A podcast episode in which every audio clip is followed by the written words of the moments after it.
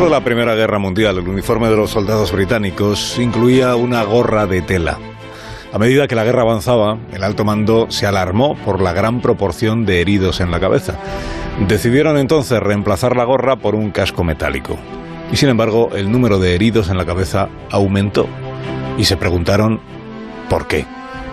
Hoy en Historia de con Javier Cancho, historia de cómo pensar fuera de la caja.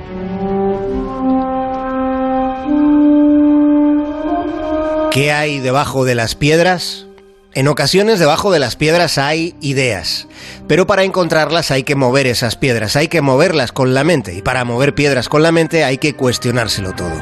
Si buscamos resultados distintos, convendría no pensar siempre de la misma manera. No es fácil, no lo es.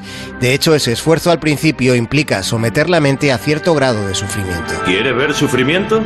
Vaya a una iglesia metodista los martes por la noche. Visite a los chicos con cáncer de testículo. Eso sí es sufrir.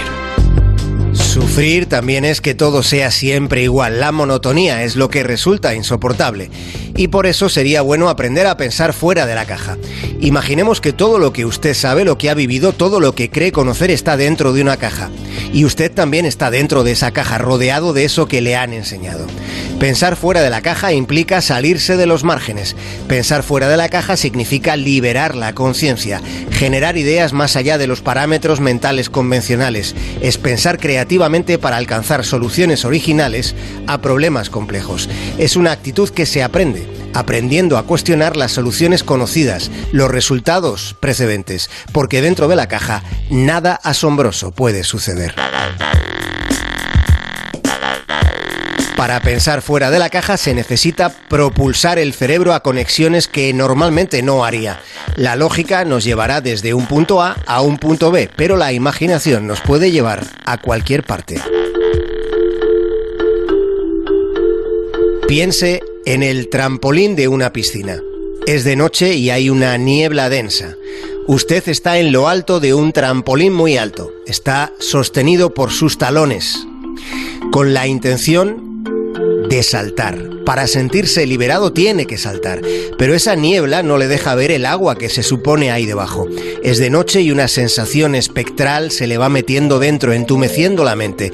No ve el agua. Se supone que ha de saltar sobre algo brumoso. Mentalmente es un salto al vacío. Finalmente, ¿qué decisión es la que toma? Deja de intentar controlarlo todo y suéltate de una vez.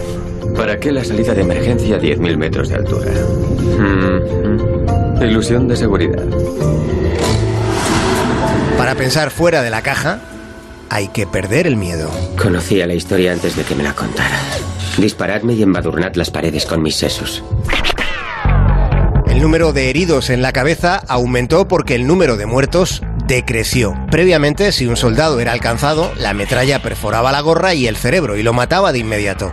Los cascos metálicos aumentaron los heridos, disminuyendo los muertos. Los muertos eran los que iban dentro de la caja.